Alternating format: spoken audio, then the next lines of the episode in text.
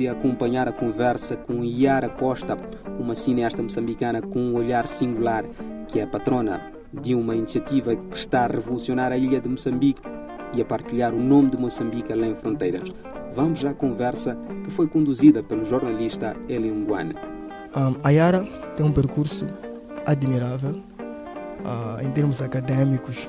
Uh, fez o curso, fez o ensino secundário na África do Sul, uh, estudou jornalismo no Brasil, fez o mestrado em cinema em Nova York e agora encontra-se na ilha de Moçambique, onde desenvolve vários projetos. Quais foram os caminhos que levaram a Yara a chegar onde chegou? É, bom, bom, chegar onde cheguei fisicamente, falando da ilha ou falando do meu percurso profissional? O seu percurso profissional. Então, uh, são esses caminhos mesmo que tu falaste, né? De poder ter tido a oportunidade e o privilégio, porque não é, infelizmente, não é uma oportunidade acessível a todos, e eu tenho muito, muita consciência desse privilégio uh, de, de poder ter traçado esse percurso, porque eu tive essa oportunidade, porque os meus pais uh, permitiram, tinham condições suficientes para poder me permitir trilhar esse percurso, né? Um, então, sim, fui para a África do Sul, onde estudei, terminei o ensino secundário, entrei para a universidade, onde fiz o primeiro ano de Sociologia e Antropologia Social Cultural, que não terminei esse curso, mas esse curso me serviu, esse primeiro ano me deu muitas bases para poder entender o mundo a partir de um certo lugar uh, e fazer os levantar questionamentos que eu achei que, que são importantes até hoje, mas estava muito claro para mim que eu tinha que uh, trabalhar com história, histórias, contos, comunicação, imagem. E então um, eu inscrevi-me num convênio que existia entre Moçambique e o Brasil para ir fazer a minha uh, graduação. Um, em comunicação. Primeiro até fui para publicidade, mas depois rapidamente mudei para jornalismo. Uh, e também no Brasil tive um percurso. Primeiro fui para uma universidade em Belo Horizonte e depois mudei-me para o Rio de Janeiro, para a Universidade Federal Fluminense, onde o curso de jornalismo era dentro da escola de cinema. E, e apesar de eu estar a estudar o jornalismo, eu tinha. Os meus professores eram de cinema. E, e isso foi yeah, isso também ajudou muito a, a moldar o que a área é atualmente. Exatamente. Uh, daí eu no Brasil comecei a trabalhar uh, na Rádio Nacional um, do Brasil, Rádio Brás, no Rio de Janeiro, como repórter. Uh, foi o meu primeiro trabalho como jornalista. Apesar de já tinha feito umas coisinhas, já tinha escrito para uma publicação ou outra, mas assim, aquele trabalho de repórter, de jornalista diário foi e foi uma escola super importante para mim, a Rádio Nacional uh, do Rio de Janeiro, da Rádio Brás, que é a empresa pública, é como se fosse a RM do Brasil, né? Que muita gente aqui dizia, ah, não, vão, não vais conseguir porque tu não és de lá e não tens o sotaque. E eu fui super bem recebida e, e, e tive grandes mestres na rádio lá. E de lá fui trabalhar para a televisão, para o canal Futura, uh, que era um canal mais uh, educativo e mais ligado Voltado às questões. Para a ciência. Sim, e também um pouco para as questões culturais e sociais que me interessavam mais e também trabalhei como repórter lá e também foi uma grande escola, muito, yeah, muito do que eu sei hoje eu aprendi com essa prática, essa experiência. Era muito duro, ganhava muito mal, mas eu aprendi muito, muito, muito, muito, muito, muito, muito. Um, o suficiente para saber que não queria trabalhar mais com televisão. apesar de ter regressado a Moçambique, porque eu não fiz tudo contínuo. Quando eu acabei, eu regressei a Moçambique e comecei a trabalhar na STV, também como repórter e como produtora de um, de um programa que na altura era apresentado pela Anabela Adrianópolis. Diálogos. Dia, uh, diálogos e ponto parágrafo. Oh, boa. Eram os dois. E essa experiência, primeiro, como repórter, existe uma dinâmica específica. A ideia de colher histórias, contar histórias. Como produtora da, da Dianópolis, eram programas de entrevistas, tinha que ligar para, para, para os convidados, trazê-los lá. Não existia tanto contacto com a rua, tanto contacto com, yeah, com, com novas histórias. Basicamente eram histórias sentadas e quem contava essas histórias contadas eram próprios entrevistados, já a apresentadora. Como é que foi essa pequena transição? Na verdade, eu fazia as duas coisas, porque diálogos eu fazia sim a produção, então marcava as entrevistas, mas claro que para marcar a entrevista, para fazer uma produção bem feita, é preciso estudar o tema, é preciso saber o que é que vai se falar e saber quem vai se falar, não é só ligar e, e, e preparar. Eu tinha que preparar também o que é que a apresentadora preparávamos juntos, claro, uma equipe, mas quais, são as, quais, vão, quais vão ser as perguntas, quais são os temas, o que é que está a acontecer, o que é que é preciso abordar. Mas eu fazia aquilo ao mesmo tempo que fazia o ponto parágrafo. E o ponto parágrafo sempre começava com uma entrevista, com uma, desculpa, com uma reportagem. E quem fazia a reportagem era eu. Então eu ia para a rua também. Na verdade, eu fazia tudo. fazia produção, fazia reportagem, escrevia. E, e, também foi uma belíssima escola de, de, experiência, né? de ter que fazer, não com tantos meios e recursos como havia no Brasil e como eu estava acostumada, que tem um, um cinegrafista, uma pessoa só para a câmera, uma pessoa só para o som, uh, tem a editora, tem o produtor, e tudo era muito. e que era uma máquina que funcionava. Aqui, a STV não foi no início, no início, mas já, isto já estamos a falar, foi em 2007. 2007, 2008. E era basicamente um período que não existia, não existia tanto staff. A Yara estava a executar o papel de duas, três ou quatro pessoas. Toda a gente ali trabalhava hum, eu havia, o ponto parágrafo eu lembro-me que era quinta-feira, era gravado no, era transmitido ao vivo uh, a partir do Teatro Avenida e eu geralmente a partir de terça-feira não dormia, de terça para quarta não dormia, de quarta para quinta não dormia, não dormia, não era, não havia tempo para dormir. Yeah. Trabalho, trabalho, mais yeah, trabalho. Yeah. E depois de, de, dessa experiência que foi também enriquecedora, não é de falar em termos salariais, também seria uma pergunta meio invasiva. Ok, ok. Então... Magrinho, era muito magrinho o salário. e dizia, ah, mas estás a começar. Eu, sim, mas estou a começar assim. Não, não, não, não, não. O salário era bastante magro. E eu fiz isto durante algum tempo, mas eh, não fiz muito tempo, porque também não aguentava aquela estafa uh, física né, e de trabalho, era, era muito pesado.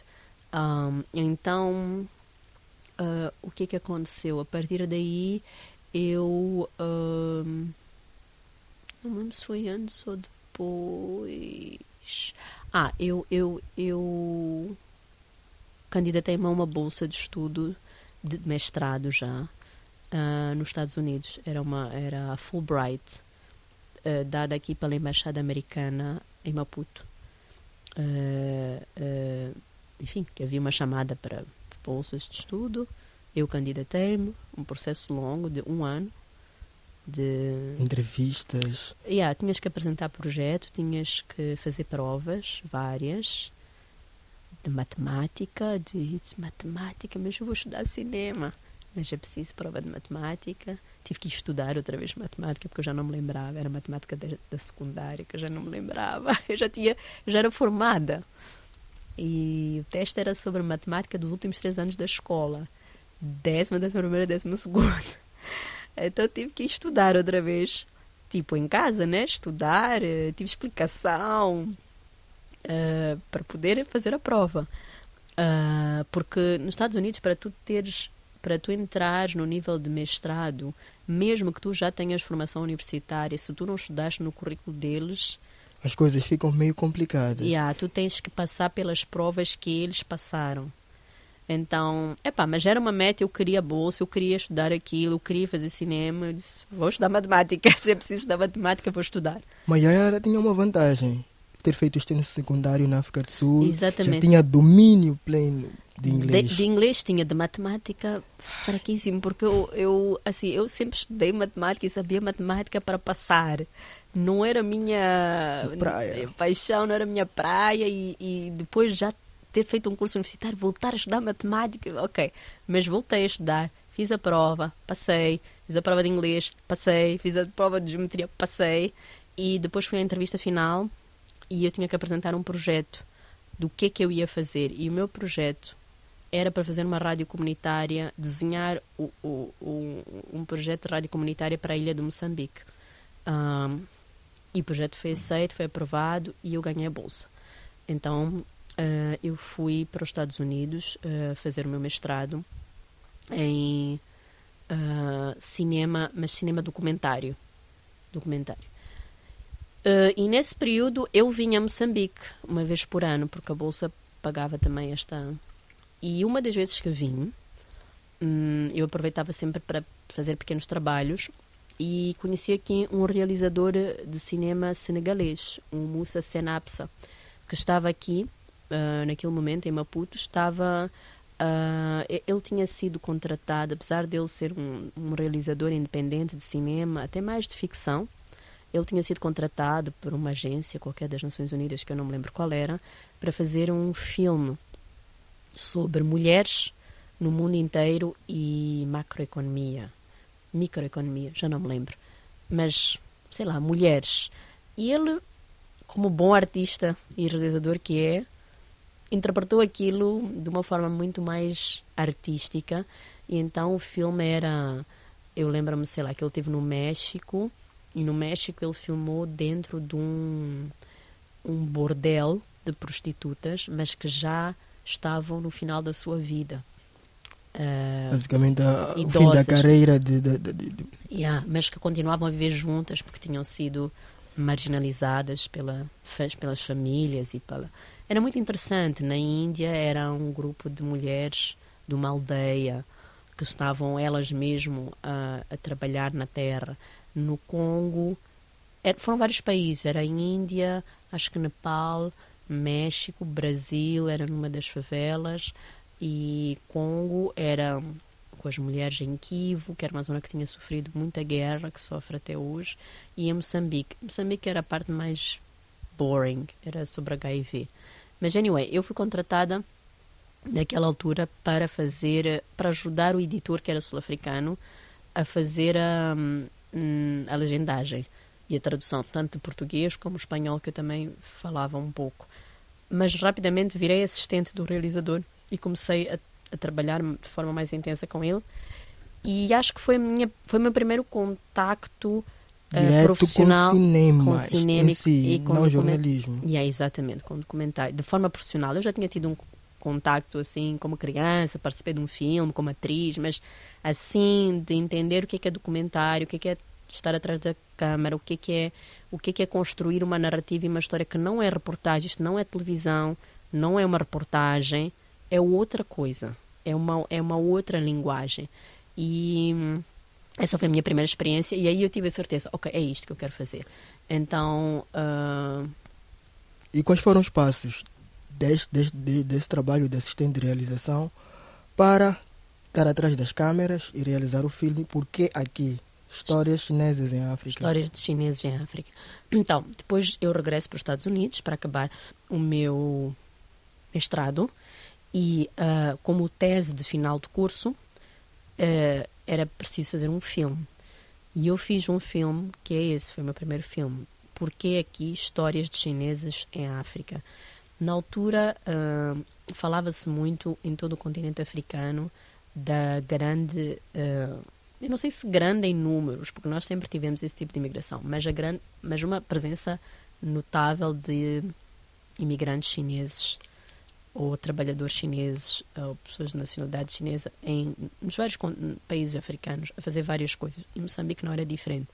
E sempre com uma perspectiva um pouco, ah, os chineses estão a tomar conta, os chineses vão invadir, são presos que o governo chinês manda. Manda por aqui. São, são, são descendentes políticos. Yeah, havia assim muita muitos preconceitos e muita especulação.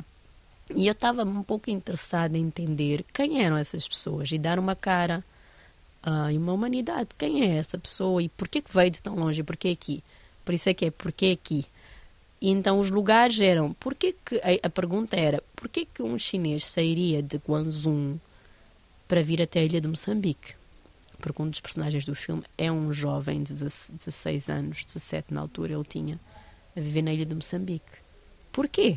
Qual é a história deste rapaz? então, por isso é que eu filmei. Por que aqui? Então, eu, aí eu filmei na ilha de Moçambique. Foi o Ah. seu primeiro contato com a ilha de Moçambique? Não, eu, a minha família é da ilha de Moçambique. Ah, certo. Yeah, e por isso a minha ligação com a ilha. E eu, desde muito nova, que vou à ilha, que decidi que a ilha aqui é o meu Tu- tu- a sua origem tem que minha ser origem, seu... o meu local, o meu berço. E mesmo antes de estudar cinema, eu ia para a ilha de Moçambique e quando ia, ia, ia com uma câmera pequenina, uma daquelas, eh, em inglês dizem consumable, tipo, não profissional, aquelas camaritas pequeninas. E eu filmava, filmava pessoas, eu entrevistava pessoas. Eu entrevistava pessoas mais velhas. Eu dizia, ok, vou só entrevistar pessoas com mais de 70 anos e sentava-me a ouvir as histórias das pessoas e a filmar e a gravar. Foi até bonito porque essas pessoas todas que eu entrevistei já morreram, todas, não tem nenhuma que está viva. E às vezes as famílias vêm ter comigo e pedem Aquelas, porque, aquelas porque é o imagens. único registro que tem Uau, do não seu pensem um dia, provavelmente, pegar essas imagens e transformar em documentário. Possivelmente, aquilo estão em mini, mini, mini tapes, mini DVDs, mini cassetes. Teria que é- era na quer dizer, teria que digitalizar essas imagens. Na verdade, yeah, é um trabalho a pensar. Porque- depois desse primeiro, desse primeiro documentário, a Yara evoluiu muito, fez mais outros filmes, fez A Travessia, fez Os Desterrados, fez Entre Eu e Deus, fez Depois da Água, e ainda tem uma instalação. São muitos, são, é muito Yeah. trabalho. Tem, tem que corrigir aí. Tem, é assim, eu- então eu fiz esse filme entre eu e, eh, entre eu e Deus. eh, porque aqui histórias de chineses em África que fiz, gravei na ilha de Moçambique, gravei no Lesotho, numa pequena aldeia em Samongkong, nas montanhas, e no Ghana, em Accra, porque e a maneira que eu fiz é, eu eh, lá na universidade, nos Estados Unidos, em Nova York, eu hum, candidatei-me para ser, eh, quando estás na universidade, eles propõem esse tipo de trabalhos eh, para tu seres assistente, eu virei assistente de um professor. Ahm, que não tinha nada a ver com a minha meu curso, era outro, eu já estava no mestrado, era um curso de graduação e eu era assistente dele e tinha que ajudar ele a preparar os conteúdos e eles lá levavam os alunos ah, para algumas viagens em países africanos e um deles era o Ghana. Como eu queria ir ao Ghana para filmar, porque eu sabia que havia uma grande presença chinesa chinesa. em África e eu não tinha dinheiro para ir lá e na produção de filme não tinha, eu uh, candidatei para ser assistente desse professor porque eu sabia que ele ia para o Ghana e eu teria que ir com ele. Então, e eu disse-lhe, olha, eu estou a fazer este filme. E ele disse, ok, trabalhas comigo e vamos. E então foi assim que eu consegui ir ao Ghana e filmar também. Fiz esse filme, entreguei, foi, foi bem, entrou em alguns festivais, passou aqui no Docanema. Havia muito interesse. Ok, é o meu primeiro filme, tem, tem as coisas bonitas e as coisas feias de um primeiro filme. Assim, eu fiz tudo, fiz produção, fiz câmara, fiz som, fiz edição, fiz edição depois lá de volta já com os professores, mas hoje eu olho, orgulho-me de ter sido meu primeiro filme, mas pensei, ah, eu teria feito isto diferente. Se teria tivesse conseguido divi- dividir as tarefas, teria maior controle, provavelmente. Sim, e, e, e um professor que eu respeitava muito, que ele era realizador de cinema também, ele era de Israel, ele disse uma coisa depois de ver o filme que eu guardo até hoje. Ele disse, Yara, tu tens uma coisa que não se aprende na escola. E é isso que tu tens que guardar. E eu acho que essa coisa se chama sensibilidade humana.